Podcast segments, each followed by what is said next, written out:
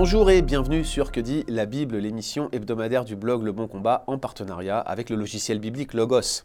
Je vous rappelle que Logos est un logiciel biblique qui sponsorise le bon combat, bien sûr, mais qui est très utile pour les pasteurs et pour tous ceux qui ont des responsabilités dans l'Église, mais également pour tous les laïcs qui souhaitent se former à l'étude de la Bible, ou du moins l'étudier sérieusement. Et ça tombe bien, on en est à la version 10 de Logos, et je vous rappelle que ce sont donc plusieurs milliers de personnes qui utilisent ce logiciel.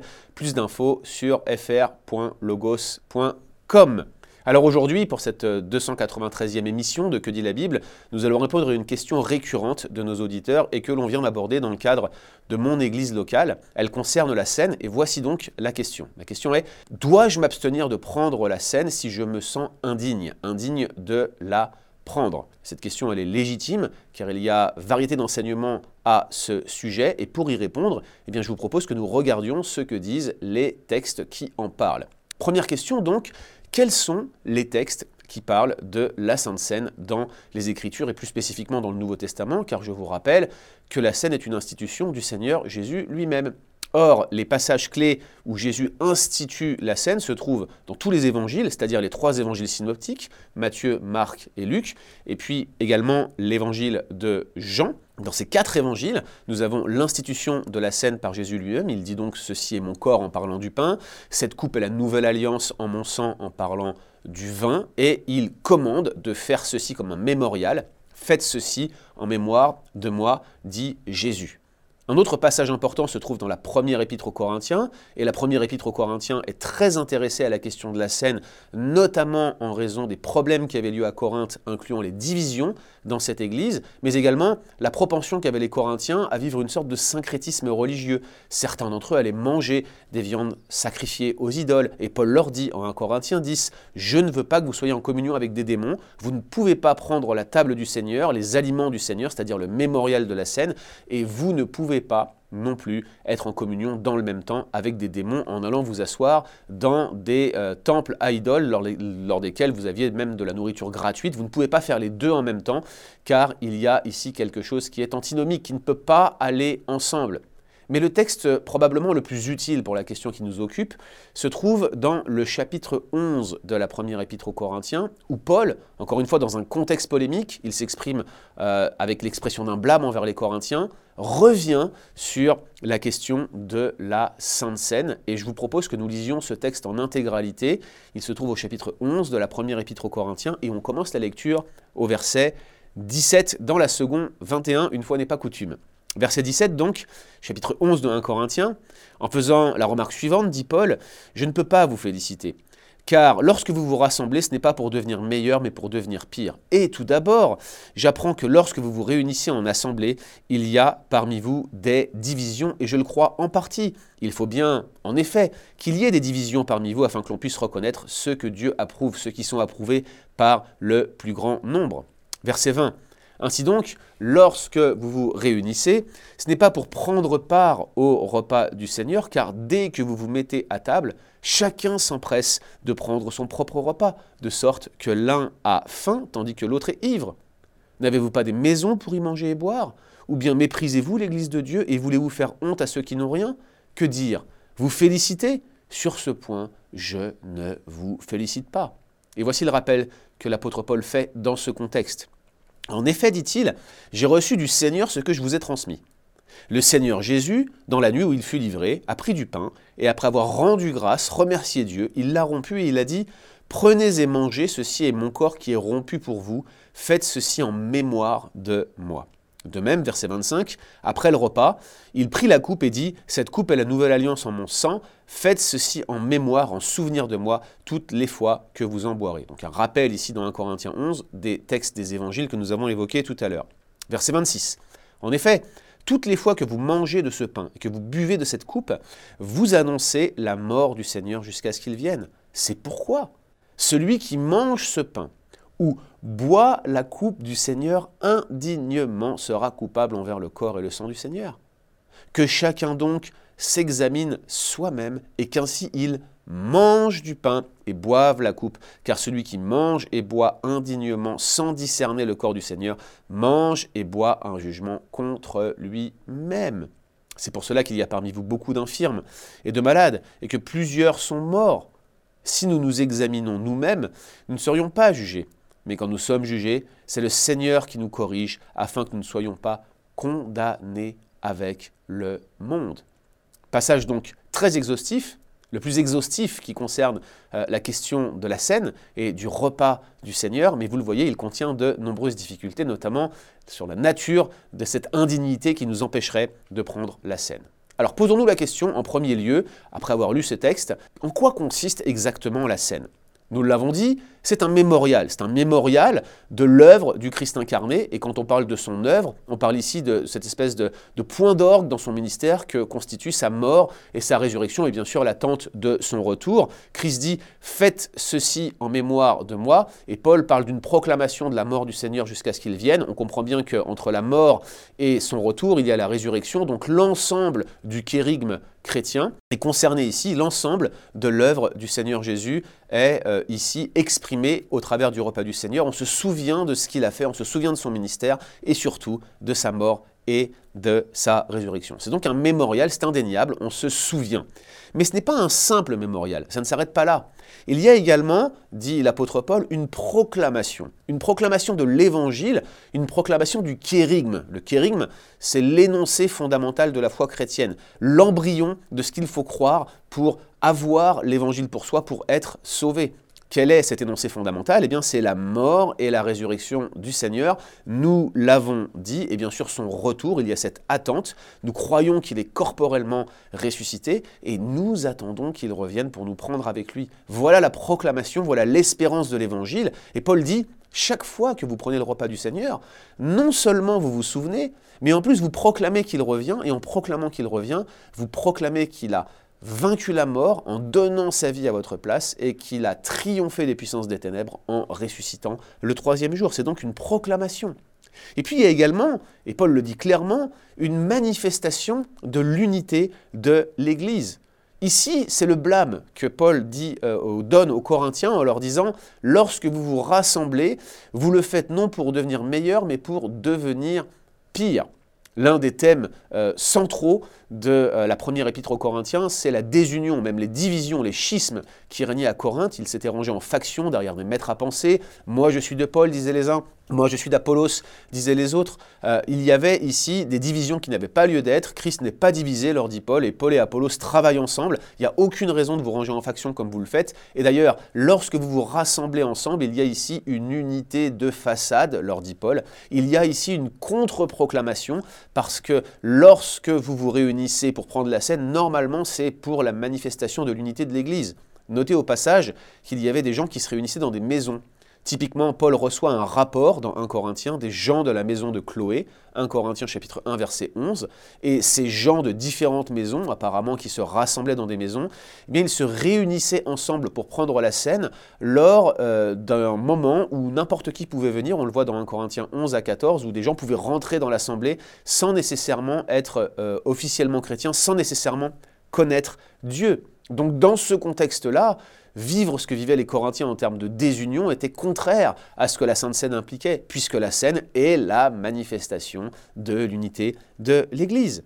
Et puis il y a aussi, il faut le noter, une sorte de réactualisation de l'alliance. J'insiste bien sur ce mot, ce n'est pas un renouvellement de l'alliance, elle est établie une fois pour toutes, cette alliance, il n'est pas besoin de la renouveler. Quand Christ meurt à la croix, il fait l'œuvre une fois pour toutes. Il meurt en disant Tetelestai, tout est accompli, donc tout est fait, tout est fait pour le salut. Lorsque nous prenons la scène, nous ne sommes pas en train de refaire l'alliance, ni même de la renouveler, mais on la réactualise en quelque sorte, on renouvelle notre engagement envers lui. Et ce n'est pas un hasard si Jésus dit cette coupe est la nouvelle alliance en mon sang. Ce n'est pas un simple souvenir, elle est, elle symbolise, elle signifie, elle est plus qu'un symbole même, elle est un signe. Ce qui me conduit directement à vous donner le dernier élément qui caractérise la scène dans 1 Corinthiens 11, c'est un moyen de grâce. Qu'est-ce que j'entends par là? Eh Bien, un moyen de grâce, c'est euh, l'un des vecteurs par lequel Dieu répand sa grâce de manière ordinaire sur son peuple, sur l'Église. Il y a la prière, Dieu exauce nos prières et répand sa grâce sur nous. Il nous conduit à nous mettre à genoux devant lui. Et comme le disait le puritain Matthew Henry, lorsque Dieu veut accorder une grande bénédiction à son peuple, la première chose qu'il fait, c'est de les pousser en prière. Eh bien, c'est exactement cela avec la scène. La scène en elle-même est un moyen de grâce en ce que Christ agit d'une manière spéciale pour nous conduire à la repentance. Notez le caractère positif du commandement. Le caractère positif de dire que lorsque vous vous examinez, vous pouvez prendre la scène. Et c'est très important pour la question qui nous occupe. Regardez bien, il n'est pas écrit que chacun s'examine soi-même et qu'ainsi il détermine s'il peut, oui ou non, prendre la scène. C'est plutôt que chacun s'examine soi-même afin de prendre la scène. Celui qui s'examine et qui reconnaît ses péchés devant Dieu vient au pied de la croix en prenant le repas du Seigneur, réactualise son engagement d'alliance, plie le genou devant lui et est invariablement conduit à la repentance. C'est un moyen de grâce récurrent, renouvelé lors des rassemblements de l'Église pour être pour nous un moyen de rester connecté à Jésus, de rester connecté à son œuvre. C'est donc un commandement positif et un moyen de grâce, plus qu'un simple symbole, plus qu'un simple mémorial. Toutes ces choses-là pointent dans la même direction, nous amener à renouveler notre engagement formel d'alliance devant le Seigneur Jésus. Alors finalement, une fois que ces choses sont dites, pour quelle raison devrais-je m'abstenir de la scène? Est-ce que je devrais m'abstenir parce que je suis en lutte avec un péché ou avec une addiction? Mais on s'en faut. La scène est un moyen de grâce pour nous aider à persévérer dans la repentance et lutter contre ce péché. Vous retombez sans cesse, repentez-vous sans cesse. Vous êtes découragé de vous repentir. La scène est un moyen de grâce pour vous amener à la repentance. Sept fois le juste tombe. Sept fois il se relève, et si quelqu'un pêche contre moi, je le pardonnerai 77 fois sept fois, dit le Seigneur Jésus à Pierre. Pensez-vous que Dieu ne fasse pas la même chose avec vous en vous pardonnant sans cesse les mêmes péchés, en vous ramenant au pied de la croix? C'est si vous vous endurcissez dans votre péché que le danger est grand, comme la cire se durcit lorsqu'elle refroidit et qu'elle n'est plus en contact avec la flamme de la bougie. C'est la même chose pour vous. Restez connecté à Jésus. Vous voulez la victoire sur ce péché? Repentez-vous sans cesse. Dieu va vous la donner. Mais le moyen de grâce pour triompher dans vos luttes, pour triompher de vos épreuves, pour être finalement constamment dans la présence de Dieu, eh bien c'est ce vecteur de la scène, c'est cette ordonnance que Christ nous a donnée. Est-ce que je devrais m'abstenir parce que je suis en conflit avec un frère ou une sœur? Est-ce que c'est ça l'indignité dont il est question ici? Mais frères et sœurs, la scène, c'est justement le moyen de nous humilier, de nous conduire à la repentance, d'accorder le pardon. Je pense ici qu'il y a une erreur exégétique euh, fréquente, courante, qui n'a pas lieu d'être et que euh, la plupart des commentateurs euh, évitent. Et donc je vous encourage à la considérer à juste titre. Souvent on vous dit, voilà, si vous êtes en froid avec un frère ou une sœur et que vous n'avez pas l'intention de vous réconcilier, laissez passer les éléments et ne prenez pas. À mon humble avis, si l'on considère la scène à juste titre, comme une puissance de Dieu pour nous accorder sa grâce, eh bien l'on regardera le repas du Seigneur comme une occasion de nous repentir et un engagement formel d'aller nous réconcilier avec ses frères, cette sœur. Quand je me retrouve devant la scène, je suis face à mon propre péché, mon propre endurcissement, et je ne peux pas accepter de rester dans cette situation-là. Alors je vais faire un pas vers lui ou vers elle. Alors simplement, dans le secret de mon cœur, je vais demander au Seigneur d'amollir mon cœur. C'est le moyen formel par lequel Dieu nous conduit à la repentance.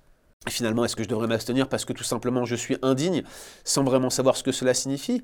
Mais la question qui se pose lorsqu'on lit un texte comme celui d'un Corinthien 11, c'est qui serait digne Notez les problèmes qu'il y avait à Corinthe. Division majeure, les gens qui mentaient les uns contre les autres, de la débauche à un point tel qu'un homme avait pris la femme de son père, probablement pas un inceste, plutôt le vol de la femme de son père, des procès entre chrétiens. Bref, ça allait dans tous les sens, des erreurs théologiques majeures. Et regardez l'apôtre Paul, il continue de les appeler frères et sœurs. Il continue de leur souhaiter la grâce. Et regardez bien, il leur dit, je sais que vous persévérerez jusqu'à la fin. 1 Corinthiens 1, verset 8 vous regardez cela, vous considérez que Paul n'a pas perdu confiance dans l'œuvre du Seigneur. Il sait que Dieu va les amener à la repentance, bien qu'ils soient indignes. Il sait que la Sainte Seine est pour des gens qui en sont indignes. L'amour de Dieu est pour des gens qui en sont indignes. L'œuvre de Christ est pour des gens qui ne le méritent pas. Pensez-vous pouvoir gagner la moindre dignité pour pouvoir prendre le repas du Seigneur? Alors les commentateurs débattent pour savoir exactement ce qu'est cette indignité dont il est question ici, puisqu'il s'agit de ne pas discerner le corps de Christ. Certains estiment qu'il s'agit de la division du corps de l'Église, et que dans ces cas-là, lorsque nous sommes divisés, nous ne devrions pas prendre la scène. Mais il me semble plutôt qu'ici, ceux qui ne savent pas discerner le corps de Christ sont des gens qui niaient la résurrection corporelle et qui sont dénoncés au chapitre 15 de l'Épître, tout simplement des gens qui n'avaient pas le kérim, en d'autres termes, qui n'avaient pas l'Évangile, en d'autres termes, qui ne sont pas réellement chrétiens. Ce sont des personnes qui, sans vouloir être ceux qui adhèrent à l'Évangile de la grâce, prétendent l'être. Et Paul leur dit, certains d'entre vous ne connaissent pas Dieu, ces gens-là en sont indignes, et les incroyants devraient être écartés du repas du Seigneur. Nous voyons d'ailleurs qu'il s'agit bien plus qu'un symbole.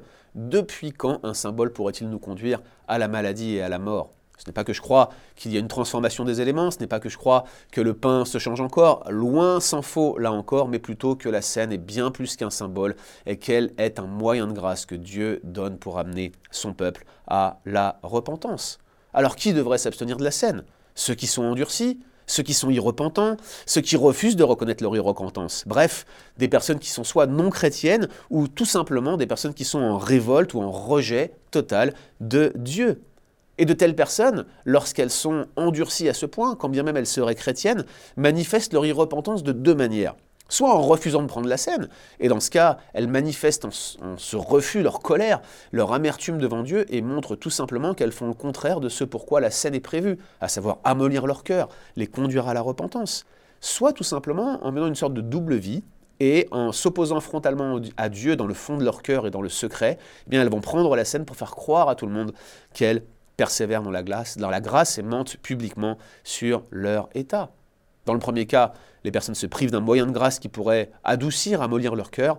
Et dans le deuxième, elles mènent une double vie qui est contraire à la vie de l'Église. Et si l'Église découvre cette situation, eh bien, nous parlons ici de discipline d'Église. Et regardez ce qui se passe en Corinthiens 5. Paul parle de livrer celui qui ment sur sa situation à Satan. C'est une excommunication. Il est exclu du repas du Seigneur. Et vous le voyez dans 2 Corinthiens, cet homme est réintégré parce qu'il a fait acte de repentance. La discipline n'est pas punitive. Elle est là pour nous amener à la repentance, comme la scène est là pour nous maintenir dans la repentance. Et vu que cet homme s'est repenti, vu qu'il s'engage de nouveau dans la voie de la repentance, il peut à nouveau prendre le repas du Seigneur. Alors la seule raison, frères et sœurs, d'être abstinent de la scène, c'est d'en avoir été écarté finalement par les anciens de l'Église. C'est l'excommunication. C'est parce que vous êtes endurcis, c'est parce que plus rien ne vous distingue d'un incroyant, c'est parce que vous refusez de vivre la repentance continuelle à laquelle le Seigneur Jésus nous appelle. Quiconque se prive de la scène se prive d'un moyen de grâce et désobéit au commandement positif de Dieu de la prendre.